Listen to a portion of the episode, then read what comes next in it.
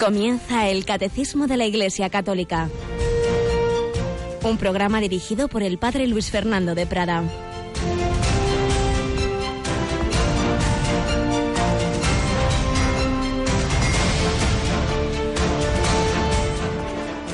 Alabados sean Jesús, María y José. Muy buenos días, muy querida familia de Radio María. Bueno, pues se nos acaba este mes de junio pero se nos acaba con fiestas muy importantes. Hoy San Ireneo, uno de esos primeros santos padres de la Iglesia, discípulo de San Policarpo, que a vez fue discípulo de San Juan Evangelista. Estamos tocando los orígenes del cristianismo. Ireneo, obispo, gran defensor de la tradición de la Iglesia, de su jerarquía, de su magisterio frente a interpretaciones de los gnósticos y mártir, mártir de las persecuciones del imperio romano. Y mañana por supuesto, la gran fiesta, podemos decir, de, la, de los fundamentos de la Iglesia en San Pedro y San Pablo. San Pedro y San Pablo, y con la creación de nuevos cardenales, entre ellos un español, nuestro querido don Juan José Omeya, arzobispo de Barcelona, que va a ser creado cardenal. Lo encomendamos, él ha acogido con mucho cariño siempre Radio María, le visitábamos hace unos meses en Barcelona con los voluntarios y por supuesto contamos con su apoyo y él cuente con nuestra oración y la de todos los oyentes, porque hay que rezar mucho por los obispos y, en Barcelona, que tiene mucha tarea, pues lo encomendamos a él y a sus eh, nuevos obispos auxiliares que pronto, en unos meses, serán consagrados como tales. Pues vamos a pedir a San Ireneo que nos ayude a seguir a Jesucristo como Él lo siguió con fe.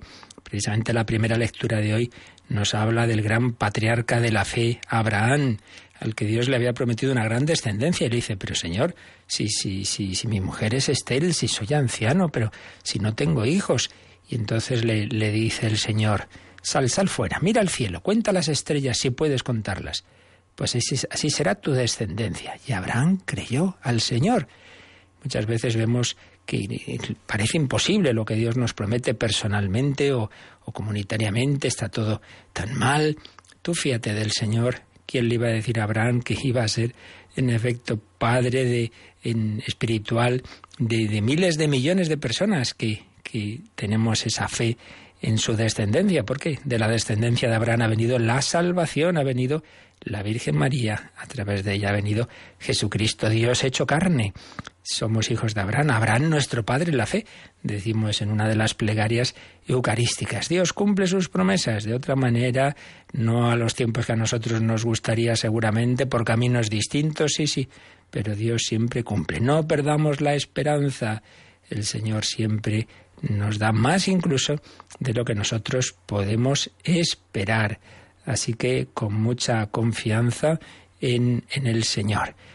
Tenemos hoy con nosotros, bueno, toda esta semana Rocío García. Buenos días, Rocío. Muy buenos días un mes que se nos acaba, un mes en el que hemos tenido muy presente al corazón de Jesús. Nos quedan estos dos últimos días o tres con esas oraciones al corazón de Jesús que seguimos haciendo por la tarde, ¿verdad? Después de la oración de vísperas, en torno a las ocho menos veinte, menos cuarto, están esas oraciones.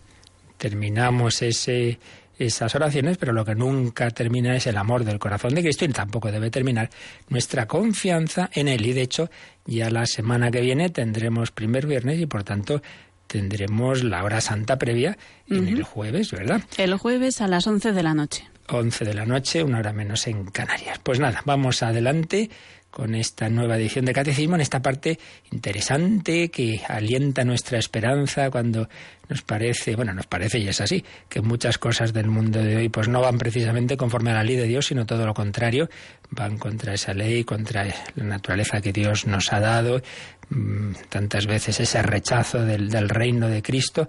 Bueno, pues cuanto peor estén las cosas, más cerca está la victoria. Ya veremos que nos explica el catecismo que eso que pasó en la vida de Jesús, que precisamente su triunfo final, su resurrección, pues justo se produce cuando, cuando todo estaba perdido, cuando el Señor estaba en un sepulcro.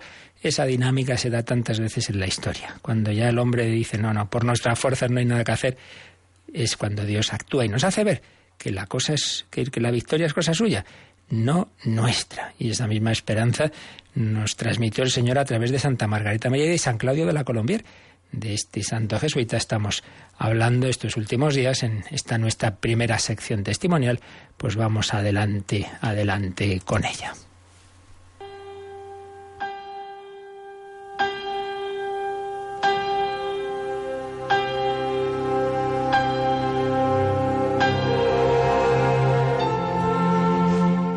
Pues estábamos viendo cómo este jesuita, muy joven pero muy bien formado, fue enviado a una pequeña comunidad de la Compañía de Jesús en una pequeña localidad a su vez, que era entonces de Francia, Perelemonial.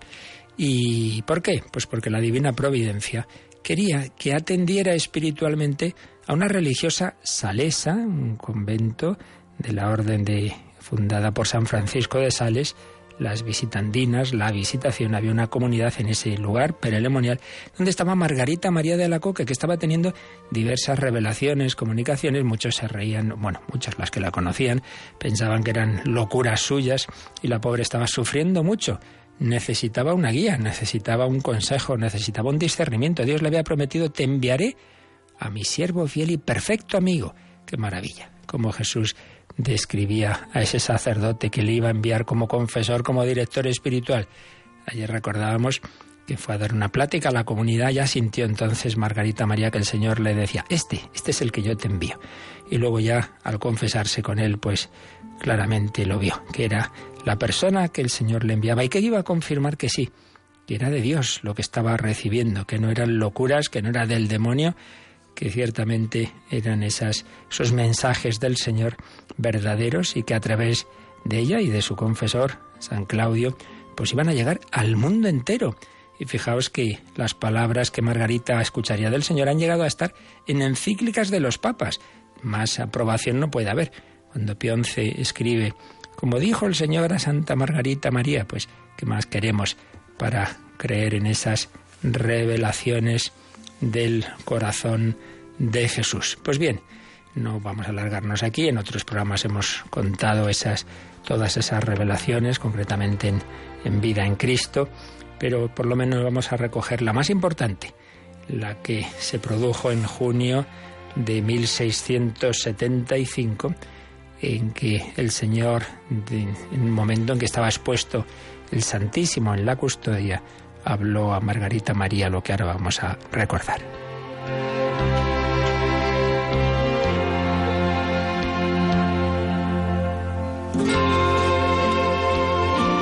Escribe Margarita.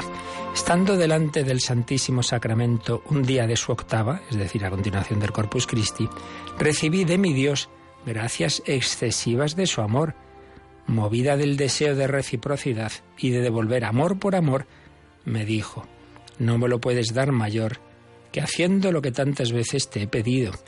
Y descubriendo su divino corazón me dijo, He aquí este corazón que tanto ha amado a los hombres, que no ha escatimado nada hasta agotarse y consumirse para manifestarles su amor y en reconocimiento no recibo de la mayor parte sino ingratitudes, desprecios irreverencias, sacrilegios y frialdades que tienen para conmigo en este sacramento de amor. El Señor se quejaba de esa falta de correspondencia al sacramento de su amor.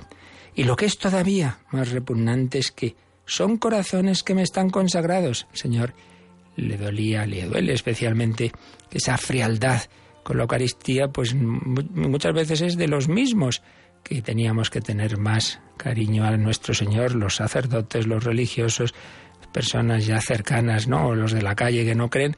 Dice, hombre, pues al Señor le duele, pero todavía le duele más que los que ya creemos, pero luego parece como si no.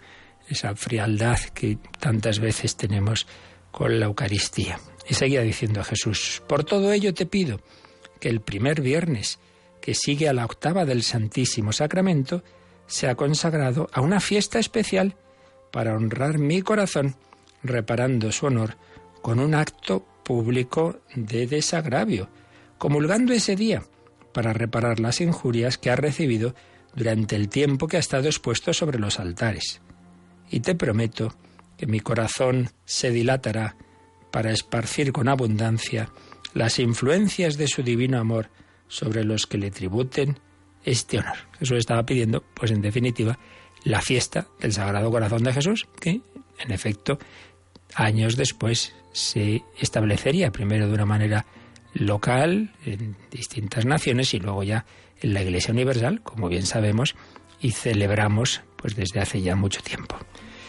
Y entonces Margarita María le dice, pero, pero Dios mío, ¿a quién os dirigís? A mí, a pedir eso, a una criatura tan malvada, a una pobre pecadora, a quien su misma indignidad sería capaz de impedir el cumplimiento de vuestros designios.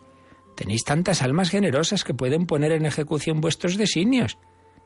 Y entonces el Señor le responde, pero no sabes que me sirvo de los individuos más débiles para confundir a los fuertes, que es ordinariamente sobre los pobres de espíritu y a los pequeños sobre quienes hago brillar mi poder con más ostentación, a fin de que no se atribuyan nada a sí mismos? Y entonces Margarita responde, dame pues, Señor, el medio de hacer lo que me mandáis. Y entonces Jesús le dijo, dirígete a mi siervo Claudio y dile de mi parte que haga todo lo posible para establecer esta devoción y dar este gusto a mi divino corazón, que no se desanime por las dificultades que encontrará, que no le faltarán, mas debe saber que es todopoderoso aquel que desconfía enteramente de sí mismo para confiar únicamente en mí.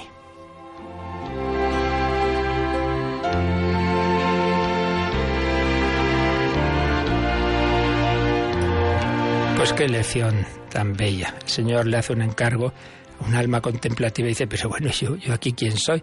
Y Jesús le dice, bueno, tú dirígete a tu confesor, a tu director espiritual, que paso te lo he enviado, y también va a tener muchas dificultades. También él es pequeño para lo que os pido, pero, pero es que la clave está en que no os apropiéis de, de, esto como cosa vuestra, que no penséis que lo vais a conseguir por vuestras cualidades. Dile, y nos lo dice a nosotros, que es todopoderoso el que desconfía de sí mismo en este sentido, de que no es un soberbio que se cree que él es el que hace, el que organiza, y en cambio confía únicamente en mí. La confianza. Si Dios te pide algo y tú dices, ay, que esto me supera, claro que te supera, como a la Virgen María le superaba lo que el ángel Gabriel le transmitió, pero, pero, ¿cómo puede ser esto? Bueno, tú fíate, tú fíate, el Espíritu Santo vendrá sobre ti. Pues también el Señor a través de aquellas almas Claudio y Margarita María, pues en efecto, cumplió sus designios, se extendió esta devoción, se instituyó la fiesta del corazón de Jesús, lo que eh, también el Señor prometió, todas aquellas promesas, los primeros viernes de mes, etcétera, etcétera, etcétera. Porque si nos apoyamos en el Señor, si confiamos en Él, no debemos tener ningún miedo, se cumplirán sus designios siempre pero sin apoyarnos en nosotros mismos con soberbia, sino con humildad, con confianza en el Señor. Pues pedimos a San Claudio y a Santa Margarita María que nos ayuden a vivir así siempre con confianza.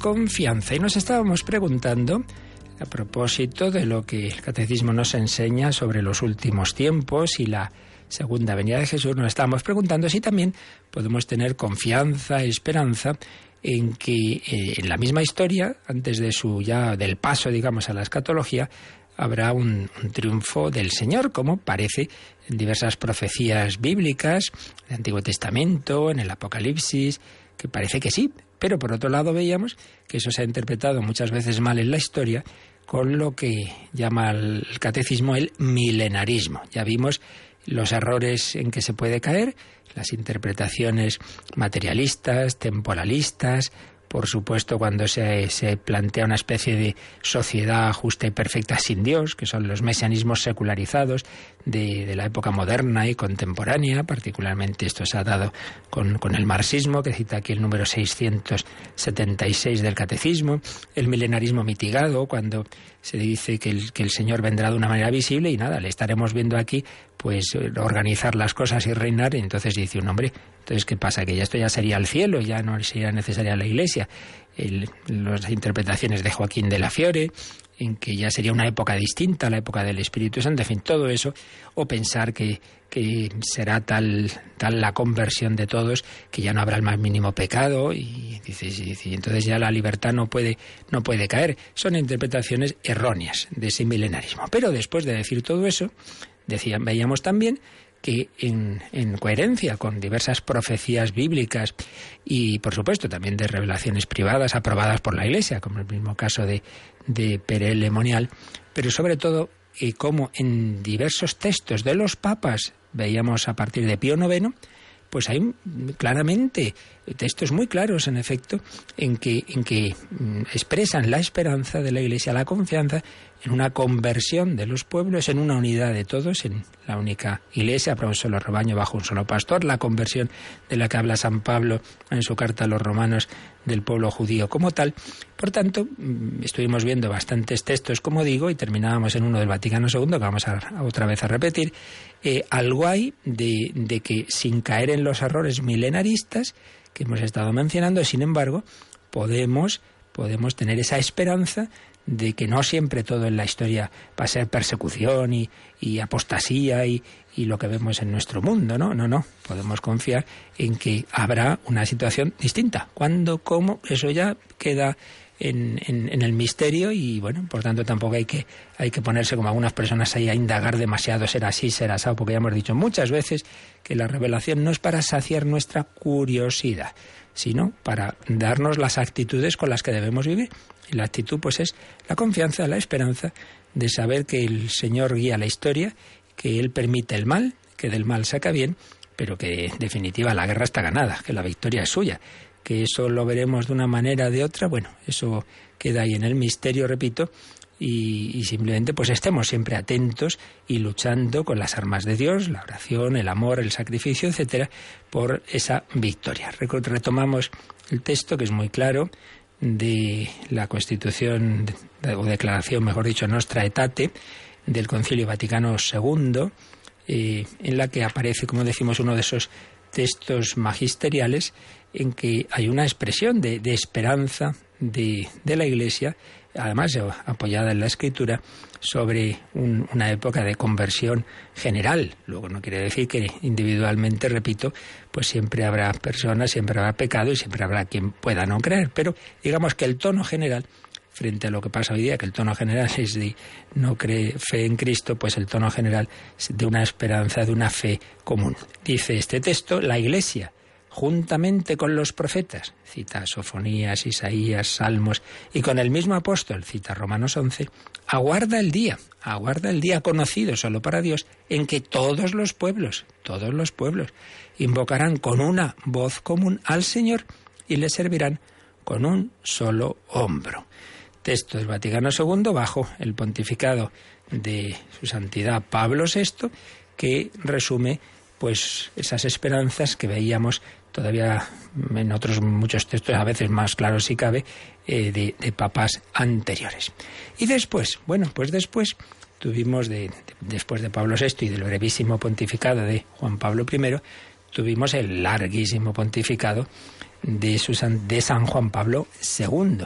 Y San Juan Pablo II, que como sabemos había sido lector, amante de, de San Luis María Griñón de Montfort, que es uno de los autores del que leímos algún texto, en el que aparece muy clara también esa esperanza de, una victoria de Cristo. Juan Pablo II tenía muchas expresiones, estaríamos aquí tres horas, pues viendo muchas expresiones tanto a nivel particular suyo como, como teólogo particular, como, como obispo, como, como cardenal, eh, como papa en libros, en libros no magisteriales, como en algunas encíclicas, etcétera, diversas expresiones de, también de, una esperanza, de una época que él hablaba un nuevo adviento, un nuevo Pentecostés, nuevo Pentecostés, es expresión frecuente en diversos, en diversos documentos suyos.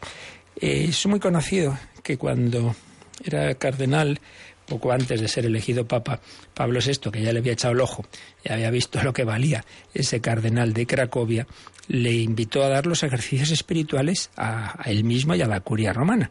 Eso que siempre en la primera semana de Cuaresma los papas pues tienen una tanda de ejercicios espirituales y normalmente, claro, no se invita a cualquiera.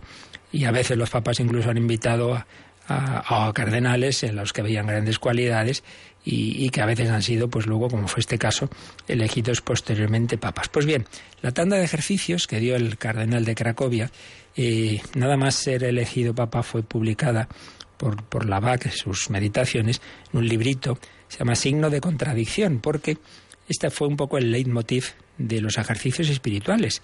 Carol Wittigua, pues se fijó mucho en ese texto de Simeón, en que le dice a la Virgen este signo de contradicción, cómo la humanidad se iba a dividir ante Jesucristo. Y comentaba pues esa, esa contradicción, esa lucha en la historia, hablaba también del Génesis, pues el pecado original, la lucha entre la serpiente y veía él que estaba entonces bajo un régimen comunista férreo, marxista, pues veía como ahí veía estaba también y toda lo que es la humanidad que lucha contra Dios, en esa tentación del, del pecado original, seréis como Dios. Y veía también los textos del Apocalipsis, particularmente esa mujer vestida de sol y frente a ella el dragón. Bueno, vamos a leer simplemente el final, el final de la última meditación. La última meditación que, que daba el cardenal Wittigua a Pablo VI y a los que le acompañaban. María está presente en todas las vicisitudes de la Iglesia se halla en proximidad máxima al maravilloso misterio que el protoevangelio expresa con estas palabras. Aplastará la cabeza de la serpiente. Génesis 3.15. Precisamente ella, débil mujer. Dios eligió a los débiles del mundo para confundir a los poderosos, dice San Pablo en 1 Corintios. Nuestros tiempos se hallan bajo el signo de una gran espera todos los creyentes en Cristo y adoradores del Dios verdadero buscan los caminos de un recíproco acercamiento. Buscan los caminos de la unión con la consigna Cristo libera y une. La Iglesia, pueblo de Dios, siente cada vez más profundamente su llamada a esta unidad. La Iglesia, pueblo de Dios, es al mismo tiempo cuerpo místico de Cristo. San Pablo comparó la Iglesia al cuerpo humano para mejor expresar su vida y su unidad. Pero es la Madre la que da al cuerpo la vida y la unidad. María, por obra del Espíritu Santo, dio la unidad al cuerpo humano de Cristo. Por esto, nuestra esperanza se dirige hoy de modo particular a ella, en este tiempo en que el cuerpo místico de Cristo encuentra su más completa reconstitución en la unidad. Y hablaba pues de esta época como nuevo adviento de la Iglesia y de la humanidad. Y terminaba diciendo, tiempo de espera y juntamente tiempo de una decisiva tentación. De alguna forma es siempre la misma que conocemos por el capítulo tercero del Génesis, pero en un sentido cada vez más radical. Cada vez el hombre eh, se ha revelado más contra Dios en estos tiempos modernos. Pero la última frase decía así, tiempo de grandes pruebas, pero también de gran esperanza. Tiempo de grandes pruebas, pero también de gran esperanza. Y precisamente para este tiempo se nos ha dado la señal, para la señal, Cristo, signo de contradicción, y la mujer revestida del sol, una señal grande en el cielo. Apocalipsis 12.1. Así pues, sí, tiempo de grandes pruebas, bien las vivió él en toda su vida, bajo el nazismo, bajo el comunismo y todos los sufrimientos y crisis internas de la Iglesia, pero tiempo también de gran esperanza. Como digo, son muchísimos los textos en que expresa esa esperanza de un nuevo Pentecostés, por ejemplo, en, en el documento que nos dejó tras el jubileo del 2000, Nuevo Milenio y Neunte, habla de esa plenitud de los tiempos, eh, Gloria a ti, Cristo Jesús, hoy y siempre tú reinarás. Con este canto hemos contemplado a Cristo como nos lo presenta el Apocalipsis, el alfa y el omega, el primero y el último, el principio y el fin. Y yendo a un, un libro, que no es magisterio, que es de esos libros que publicó, título particular, el último que se publicó fue Memoria e Identidad, que recoge diálogos con, con discípulos suyos, y el final del libro es también una gran expresión de esperanza. Todo sufrimiento humano, todo dolor, toda enfermedad encierra en sí una promesa de liberación, una promesa de alegría. Me alegro de sufrir por vosotros, escribe San Pablo. Esto se refiere a todo sufrimiento causado por el mal y es válido también para el, enorme mal social y político que estremece el mundo y lo divide el mal de las guerras, de la opresión de las personas y los pueblos, el mal de la injusticia social, del desprecio de la dignidad humana, de la discriminación racial y religiosa, el mal de la violencia, del terrorismo y de la carrera de armamentos. Todo este sufrimiento existe en el mundo también para despertar en nosotros el amor, que es la entrega de sí mismo al servicio generoso y desinteresado de los que se ven afectados por el sufrimiento. En el amor, que tiene su fuente en el corazón de Jesús, está la esperanza del futuro del mundo. Cristo es el redentor del mundo. Pues una preciosa frase, en el amor que tiene su fuente en el corazón de Jesús, está la esperanza del futuro del mundo. Cristo es el redentor del mundo, nuestro castigo saludable vino sobre él. Juan Pablo II, testigo de esperanza y un hombre que nos dijo que precisamente en esta época de grandes pruebas, de grandes sufrimientos, pues razón de más para tener gran esperanza. Bien, en definitiva, lo que hemos visto, sobre todo ayer y hoy un poquito con esto que estamos diciendo, es que por un lado, el catecismo nos dice que, claro, que en esta tierra es tiempo de lucha, que no podemos pretender el cielo en la tierra, que eso ya será, pero por otro lado, que tengamos siempre esperanza de que, de que el Señor es el que guía la historia y que tenemos también motivos para esperar tiempo de, de conversión, para esperar una unidad ecuménica, para esperar una unidad de los pueblos, sin caer en los errores que ya hemos mencionado como milenarismo, pero a la vez con una gran esperanza, que no pensemos ahí con ese complejo de, bueno, esto ya se acaba y, hombre, no, confianza que Cristo ha vencido y que Cristo va a mostrar esa su victoria al mundo entero. Pero ahora vamos a ver en el número siguiente cómo va a ser eso precisamente a través de las pruebas, como nos decía Juan Pablo II. Pero antes, pues vamos a invocar al Señor, vamos a pedirle que en primer lugar, pues cada vez reine más en nuestro corazón, que dejemos que Él eh, conquiste o reconquiste nuestro corazón y a través de nosotros, pues también pueda eh, hacer esa llamada a reinar en los demás.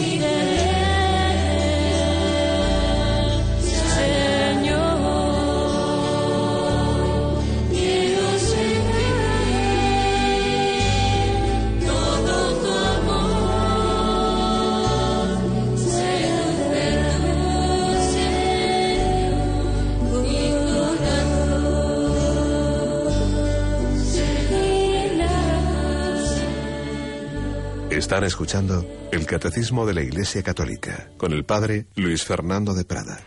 Señor, seduce tú mi corazón. Por tanto, recapitulando, se nos anuncia para los últimos tiempos, por un lado, esos elementos, esos aspectos duros de los que hablábamos en días anteriores, persecución, eh, esa presencia especial del anticristo y de esas fuerzas diabólicas que se rebelan contra Dios, situaciones de apostasía, apostasía de, pueblos que han sido cristianos, etcétera, pero también se nos anuncia, por el contrario, esa victoria de Cristo, esa conversión, esa unidad eh, de todos los pueblos, eh, siempre con un margen de duda, de, esto cómo será o no será, pero ciertamente hay textos claros en la escritura y muy particularmente en el magisterio de los papas, como veíamos desde Pío IX hasta, hasta el presente. Luego Benedicto XVI, que particularmente, más bien, eh, tiene, como veíamos en su escatología como teólogo Joseph Ratzinger, más bien es eh, tiene esa,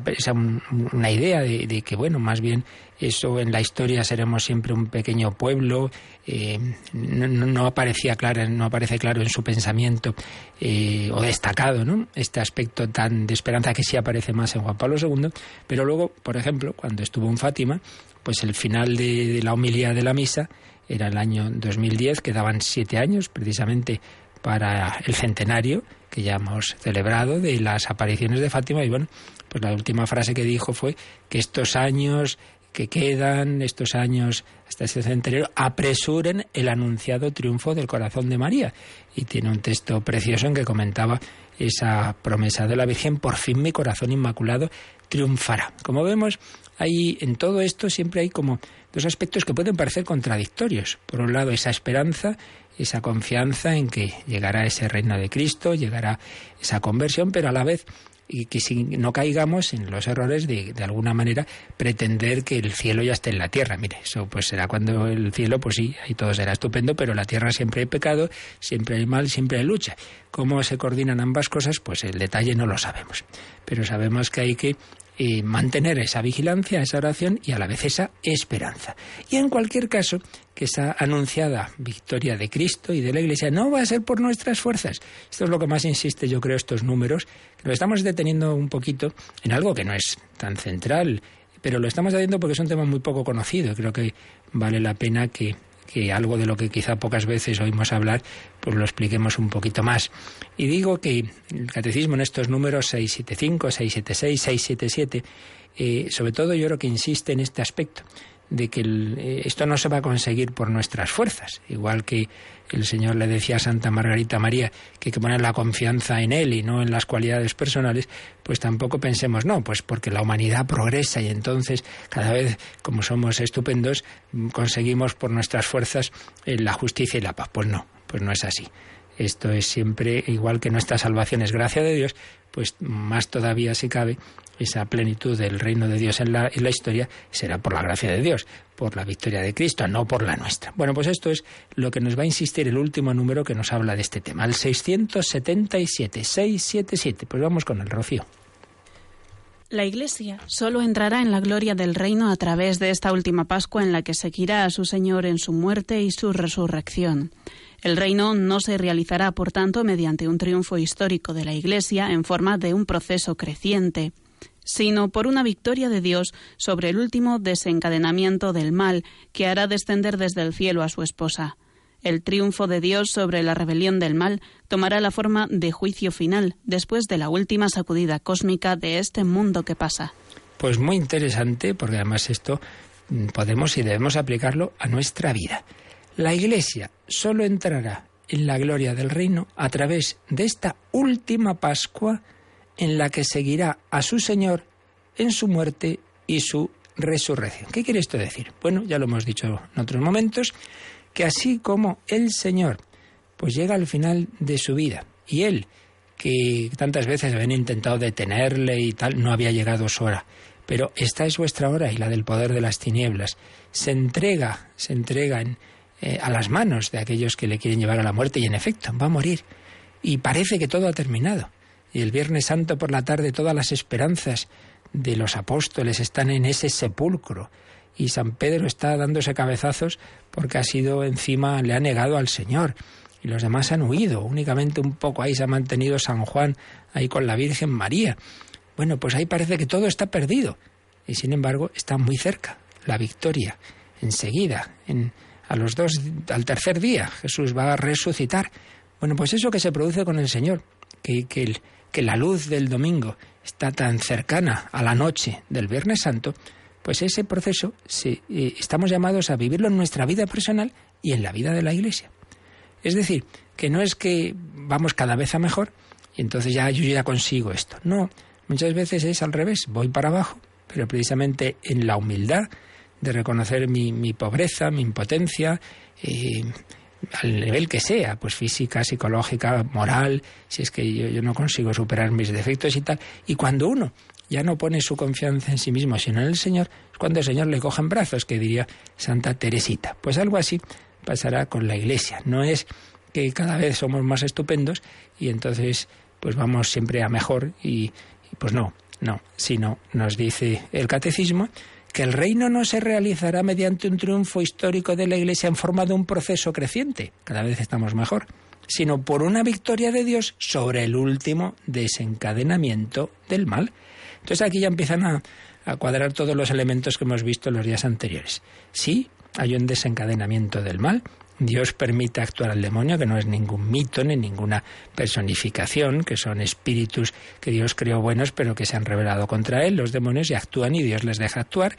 Y bueno, hay épocas en que parece ser que actúan más, y esta parece que es una de ellas, y existe ese personaje, no sabemos individual, si colectivo, si las dos cosas unidas, que es el anticristo, que aparece en varios textos de la Escritura, el hijo de la perdición, que dice San Pablo. Sí, todo eso existe y Dios lo permite, y Dios permite el mal. Sí, como permitió que, que, que, su Hijo, que Jesucristo muriera, y como permitió la tentación de, de, Judas, y que dice San Juan, entró en el Satanás, entró en el Satanás y, y consiguió mmm, que, que, que, ese corazón que había al principio creído en Cristo, al final le traicionara. Sí, Dios permite el mal, sí, sí, pero al final viene la victoria de Cristo, que hará descender desde el cielo a su esposa entonces el triunfo final está asegurado.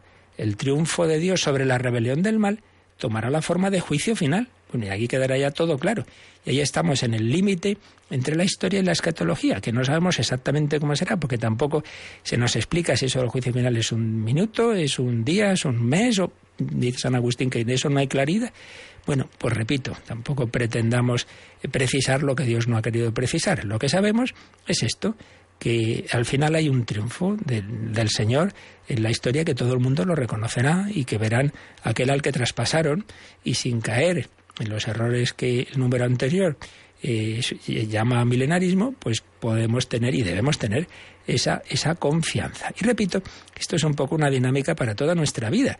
Cuando te parece que tu vida está lo peor, pues muchas veces está muy cerca tu mejor, la, la gracia que va a cambiar tu vida. Y esto es un, esta fe y esta esperanza pues es la que inspira a los grandes eh, artistas cristianos. Y particularmente lo vemos en la literatura, en el cine. Los autores que tienen asimilado este planteamiento católico, muchas veces en sus obras aparece este esquema, en, un desarrollo de, un, de, un, de, una historia, de un drama, pues en la que muchas veces la, la gente buena pues, pues fracasa. Y entonces ocurre una situación muy dura y ya parece que están perdidos. Y cuando ya eh, humanamente está todo, todo perdido, ocurre algo inesperado y al final triunfa el bien. Este es el planteamiento de tantas, tantos autores católicos y se basan en esto, en que Jesucristo humanamente fracasó, fue crucificado, su pueblo le rechaza, pero al final vence. Esto lo vemos, por ejemplo, muy claro en las famosas películas de, de Frank Capra, era católico y esa que tantas veces hemos visto en Navidad, ¿no? De el que bello es vivir pues ese hombre bueno, George Bailey, que, que, ha hecho el bien a todo el mundo y, bueno, pues por esas circunstancias que cuenta eh, la, la, película se arruina y, y, entonces el hombre pues todo, es un fracaso y está tan desesperado, todo le va mal, que, que, que pierde la fe y entonces se va a suicidar y ocurre algo inesperado y al final pues, pues todo cambia, pero, pero no por sus fuerzas, sino al revés, él ya había tocado fondo, pero en ese momento Dios actúa es lo que vemos en, en, Tolkien, es clarísimo en El Señor de los Anillos, ¿no? pues como cuando, después de toda la historia de ya por fin toda esa epopeya y, llega Frodo al, al, al, lugar de donde tiene que destruir el anillo y al final el mal le vence, el pecado original que está simbolizando ahí, simbolizado en ese anillo de poder, le corrompe. Entonces uno dice, hombre, vaya por Dios, al final triunfa el mal. Pues no, ocurre algo inesperado que cambia todo por completo en un instante y se produce esto que dice aquí el catecismo, una victoria de Dios sobre el último desencadenamiento del mal. Es, es, la esperanza cristiana, que no consiste en que todo qué bien, qué bonito, aquí no va a pasar nada. No, no, ya, ya contamos con el mal, claro, que quiera seguirme, que se niegue a sí mismo, tome su cruz y me siga. Y hay persecución, y hay momentos muy duros, sí, sí, sí, sí, muy bien. Pero al final ya sabemos, yo, sabemos muy bien quién va a vencer. Por eso, que no nos desanimemos. Yo creo que estos números, estos textos, son ante todo una llamada a la esperanza. Cuanto peor veamos las cosas, sea en nuestra vida personal, sea en nuestra vida social, eh, comunitaria, nacional, mundial, pues quiere decir que más cerca está la victoria final, porque, porque ese es el, el, camino que el Señor ha seguido en su vida y el que nos da a seguir a nosotros personalmente y como iglesia. La iglesia solo entrará en la gloria del reino a través de esta última Pascua en la que seguirá a su Señor en su muerte y su resurrección. Hay que morir con Cristo, hay que sufrir persecución y ser minoría y, ver que en el mundo triunfa el mal y que hay rebelión contra la ley de Dios, sí, sí, pero ya cambiarán las cosas, tranquilos. Seguimos al Señor en su muerte y su resurrección. Y entonces el catecismo va poniendo diversas citas bíblicas, como otras veces hacemos, vamos ahora a releer este número con esas citas. Esta primera frase de que la Iglesia seguirá a su Señor en su muerte y su resurrección nos pone como cita Apocalipsis 19 del 1 al 9. A ver, Apocalipsis 19 del 1 al 9. Después de esto oí un gran clamor en el cielo, como de numerosa muchedumbre que decía, Aleluya, la salvación y la gloria y el poder son de nuestro Dios, porque sus designios son verdaderos y equitativos pues ha juzgado a la gran prostituta, la que corrompía la tierra con su fornicación, y ha tomado venganza de la sangre de sus siervos. Saltamos algún versículo y vamos al 6, y oí un clamor como de numerosa muchedumbre, como estruendo de muchas aguas y estampido de poderosos truenos que decía, Aleluya, porque ha comenzado a reinar el Señor nuestro Dios Todopoderoso.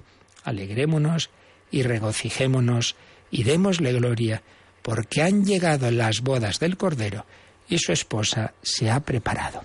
Este cántico del Apocalipsis que, que rezamos en vísperas del domingo, pues debemos ser conscientes de que esa expresión de esta esperanza, de esta esperanza de que cantaremos esa victoria de nuestro Dios. El reino no se realizará, por tanto, mediante un triunfo histórico de la Iglesia en forma de un proceso creciente, cada vez lo hacemos mejor, sino por una victoria de Dios sobre el último desencadenamiento del mal. Y aquí nos ha puesto otras citas del Apocalipsis, del 13 y del 20. en el 13 está el, momento en que, en, que, en que triunfa el mal. Bueno, uno de los momentos en que el Apocalipsis habla de, las fuerzas del mal y en el símbolo del dragón que es el, simboliza al demonio, dragón, la serpiente, símbolos del, demonio, que a su vez tiene unos instrumentos en el Apocalipsis aparecen dos bestias. Esas dos bestias, generalmente los autores desde hace siglos han visto eh, un signo en una de ellas del poder político totalitario que pretende divinizarse a sí mismo. En la época en que se escribe el Apocalipsis era el Imperio Romano, pero luego tantos otros poderes políticos totalitarios que, pretenden estar por encima de la ley de Dios, y esto día también es muy claro. Y la otra bestia son los, los poderes o las ideologías religiosas, falsamente religiosas, claro, pero, pero sí, religiosas en definitiva. En aquella época, los cultos idolátricos al emperador, etcétera, y luego, pues en los siglos siguientes, religiones o ideologías que han justificado ese totalitarismo del poder y han justificado la persecución al, a la Iglesia.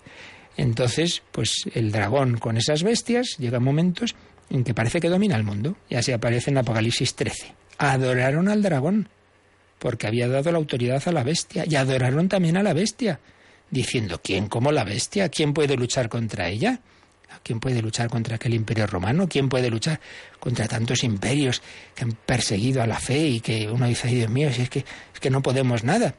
Le dieron a la bestia una boca que profería palabras grandilocuentes y blasfemas y se le concedió libertad de acción durante 42 meses. Abrió su boca para blasfemar contra Dios y maldijo su nombre, el de su morada y el de los que moran en el cielo. Se le permitió combatir contra el pueblo santo y vencerlo. Y se le concedió poder sobre toda tribu, pueblo, lengua y nación. La adorarán todos los habitantes de la tierra, todos aquellos cuyo nombre no está escrito desde la creación del mundo en el libro de la vida del Cordero degollado. O sea que el Apocalipsis ya está diciendo que hay momentos en que la mayoría, siempre son términos globales, ¿no? No, no quiere decir todos, todos aquellos cuyo nombre no está escrito en el libro de la vida, todos aquellos que no iban a aceptar a Cristo como Salvador, dice, adorarán a la bestia, adorarán a estos poderes anticristianos. Por tanto, no nos asustemos cuando veamos cosas de esto ya está anunciado, ya estaba en el guion, tranquilos. Pero todavía más, en el, capítulo 20 dice, aparece de nuevo los famosos mil años que han dado lugar a lo del milenarismo, dice, cuando se cumplan los mil años, soltarán a Satanás de la cárcel y saldrá para seducir a los pueblos que están en los cuatro ángulos de la tierra, a Gog y a Magog, para congregarlos para la guerra, tan numerosos como la arena del mar y avanzaron por la superficie de la tierra y cercaron el campamento del pueblo santo y la ciudad amada. Pero bajó fuego del cielo y los devoró. El diablo que los había seducido fue arrojado al lago de fuego y azufre, donde están también la bestia y el falso profeta, y serán atormentados día y noche por los siglos de los siglos. Y vi la ciudad santa, capítulo 21, la nueva Jerusalén que bajaba del cielo de parte de Dios, preparada como esposa ataviada para su esposo. Y oí una gran voz que procedía del trono que decía, Aquí está la morada de Dios con los hombres, morará con ellos, ellos serán su pueblo, y Dios mismo estará con ellos. Enjugará toda lágrima de sus ojos, y la muerte ya no existirá, ni existirán ya ni llanto, ni lamentos, ni trabajos, porque las cosas de antes ya han pasado. Nos tenemos que quedar aquí, seguiremos comentando estos textos, pero creo que nos podemos ya quedar claramente con esta enseñanza tan importante. Muchas veces parece que todo está perdido, que el mal triunfa y ya vemos que está anunciado que el Señor permite muchas veces esa extensión del mal tan fuerte que parece que todo el mundo adora a la bestia, todo el mundo acepta al príncipe de este mundo, acepta esos poderes idolátricos que ocupan el lugar de Dios, sí, sí, tranquilos, que ese es el penúltimo capítulo, ¿eh? pero queda el último. Y en el último, al final, este es el reino, la victoria de nuestro Dios. Ven, Señor Jesús. Esa es nuestra esperanza. Lo importante es que no nos asustemos, que confiemos, que cada uno de nosotros ponga ese granito de arena, sobre todo en la oración, venga a nosotros tu reino, en el amor. Hacer presente ese reino de amor en nuestro corazón, en nuestras familias, en los ámbitos donde Dios nos ha puesto. Y lo demás está en sus manos. La divina providencia sabe lo que hace. Nos quedamos aquí, lo pensamos, lo rezamos y también tiempo para vuestras consultas.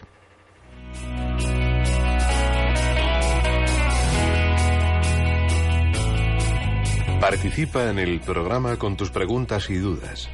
Llama al 91 005 9419. 91 005 9419.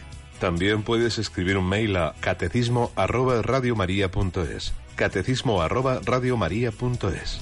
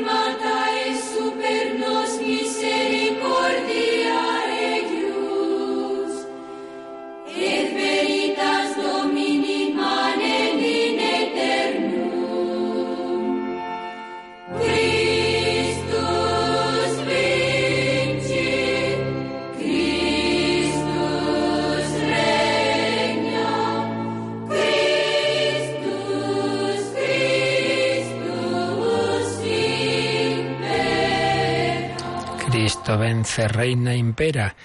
En este momento, pues permitiendo el mal, pero sabiendo lo que permite y hasta dónde permite, y en algún momento de una manera plena y que será esa manifestación a todos de que es nuestro Señor y Salvador. Bueno, pues vamos a ver, ¿tenemos alguna llamada, Rocío? Sí, nos ha preguntado Mari Carmen de Bilbao si la solemnidad de San Pedro y San Pablo es precepto. Vale, es, tiene el rango máximo litúrgico, que es precisamente solemnidad, pero no todas las solemnidades son de precepto. En algún tiempo lo fue, pero últimamente no y entonces eh, que, en estos casos pues hombre una solemnidad buen cristiano siempre que puede pues debe intentar vivirla también en la liturgia pero no como que sea mandato o sea uno no hace un pecado si no va a misa pero siempre es aconsejable la solemnidad del corazón de Jesús que celebrábamos el otro día es pues una preciosa fiesta que ojalá todo el mundo vaya pero no es, no es de precepto, pues tampoco San Pedro y San Pablo. ¿Qué más? María Luisa de Madrid pregunta si es dogma de fe el infierno y el demonio. Sí, sí. Es, lo del infierno ya lo, ya lo, lo veremos, lo del demonio ya lo vimos. Eh, al principio cuando hablábamos de los ángeles y por supuesto, y yo os aconsejo siempre cualquier duda de estas, que hacéis muy bien en llamar y preguntar, no faltaría más, pero también es bueno que nos acostumbremos a mirar en el catecismo, la parte final tiene un índice temático eh, de voces, y entonces mira uno allí, y entonces verá, ¿qué dice el catecismo sobre el infierno? ¿Qué dice sobre el demonio? Entonces ciertamente es de fe. Más claramente, mm, si cabe el, tema del infierno o el del demonio, pero, pero ambos están en la fe de la Iglesia.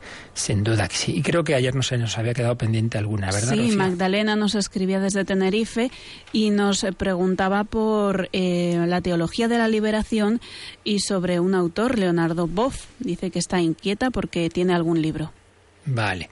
A ver, en la teología de la liberación, bueno, como tantas palabras que quieren decir muchas cosas, eh, tienen unos sentidos muy buenos, aceptables y otros muy malos. Entonces, los buenos es el, destacar aquellos aspectos de la doctrina cristiana que implican que el, reino de Cristo no simplemente es una cosa individual, personal, sino que implican que obviamente eh, está llamado a hacer una sociedad más libre, más justa y por tanto que hay, un pecado social, que hay estructuras de pecado, que el cristiano no puede decir yo voy a misa, yo rezo, doy una limosna y luego trato mal a mis obreros. Entonces todo lo que es esa dimensión social que está tan presente en la doctrina social de la Iglesia, en tanto en cuanto ha sido destacada por, por, buenas teologías bien enfocadas desde los presupuestos que, que, Dios manda, en ese sentido es algo bueno. Pero en los años 80 hubo la mayor parte de los así llamados teólogos de la liberación lo hacían no desde estos presupuestos de la doctrina social de la Iglesia, sino con muchas contaminaciones, tanto de, errores, digamos, eclesiológicos, teológicos, cristológicos, como también incluso marxistas. Entonces, claro, eso fue un momento muy preocupante y por ello, pues los, los papas, ya Pablo VI en Evangelii Nunciandi habló del tema y sobre todo le tocó mucho a Juan Pablo II, porque además él conocía muy bien el marxismo por su propia experiencia y sabía a qué liberación, entre comillas, llevaba. Pues a todo lo contrario, a más eh, bajo capa de justicia, pues a más y más injusticias. Entonces, bueno, hubo una tarea fuerte de discernimiento de lo que era aceptable y lo que no. Entonces hubo dos grandes documentos de la Congregación Palatina de la Fe, uno más bien de hacer ver los aspectos peligrosos y negativos que se daban en muchos autores, que ciertamente cuando uno va a los textos se da cuenta que no eran fantasmas, que se decían barbaridades. Y luego otro documento más en positivo de la visión cristiana de la libertad y la liberación. Dos grandes documentos que vale la pena leer torno a los años 85, 86, si no recuerdo mal. Entonces eso como en general. Ya en particular ver cada autor, yo no tengo ahora mismo los datos para, para decir de cada uno, pero bueno, ya que nos preguntan por Leonardo Bob, simplemente decir que era, era porque luego lo dejó, un sacerdote franciscano que, como digo, luego eh, dejó su orden y dejó también el sacerdocio y está viviendo con una mujer, etcétera. Pero bueno, al margen de eso, eh, tuvo pues varios libros en los que hubo un diálogo con la Congregación de la Latina la Fe, decían, oiga, explique usted esto. Eh, entonces, sin entrar en las intenciones, que siempre debemos presuponer que son buenas, sin, sin juzgar la conciencia de nadie, pero lo cierto y verdad es que, por ejemplo, de una obra suya, Iglesia, Carisma y Poder, pues al final hubo un documento de la Congregación por la Doctrina de la Fe, eh, aprobado por el propio Juan Pablo II, que se puede encontrar en Internet, como todas estas cosas del Vaticano, del 11 de marzo del 85. Entonces, la conclusión de este documento era que sin entrar en sus, las intenciones del autor, de que él decía que no, que él quería ser fiel a la Iglesia y tal, pero lo cierto y verdad es que de este libro, y creo que se puede ampliar otros, pero bueno, aquí habla de este libro, la congregación decía esto. La congregación se siente obligada a declarar que las opciones de Leonardo Boff aquí analizadas son tales que ponen en peligro la sana doctrina de la fe que esta misma congregación tiene el deber de promover y tutelar. Hay gente que le parece que estas cosas, ¡ay, qué mal! Pero hombre, los, los, fieles tienen derecho a saber qué cosas son conformes a la doctrina de la Iglesia o no. Luego uno no quiere hacer caso y no cree en la Iglesia, es el problema. Pero tenemos derecho a saber eh, oiga, esto, esto es fiable o no, como nos pregunta esta persona. Por tanto, sin hacer un juicio global, que yo no soy quien, de este autor, si le indico que por lo menos hay dudas de, varias de las cosas que ha publicado y por tanto, habiendo tantas cosas buenas que leer, pues no es precisamente el consejo que, le damos la lectura de este autor, sin negar que, repito, en todas personas y en todos los libros habrá cosas buenas, no faltaría más. Bueno, pues lo dejamos.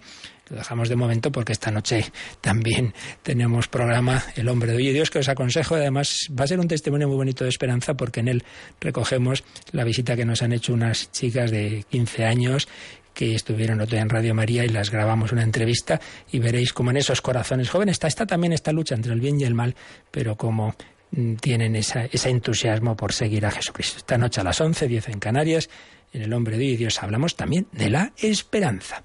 La bendición de Dios Todopoderoso, Padre, Hijo y Espíritu Santo, descienda sobre vosotros. Alabado sea Jesucristo.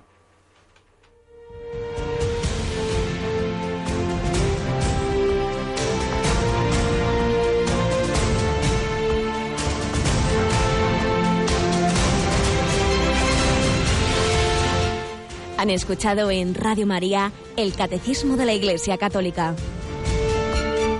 un programa dirigido por el Padre Luis Fernando de Prada.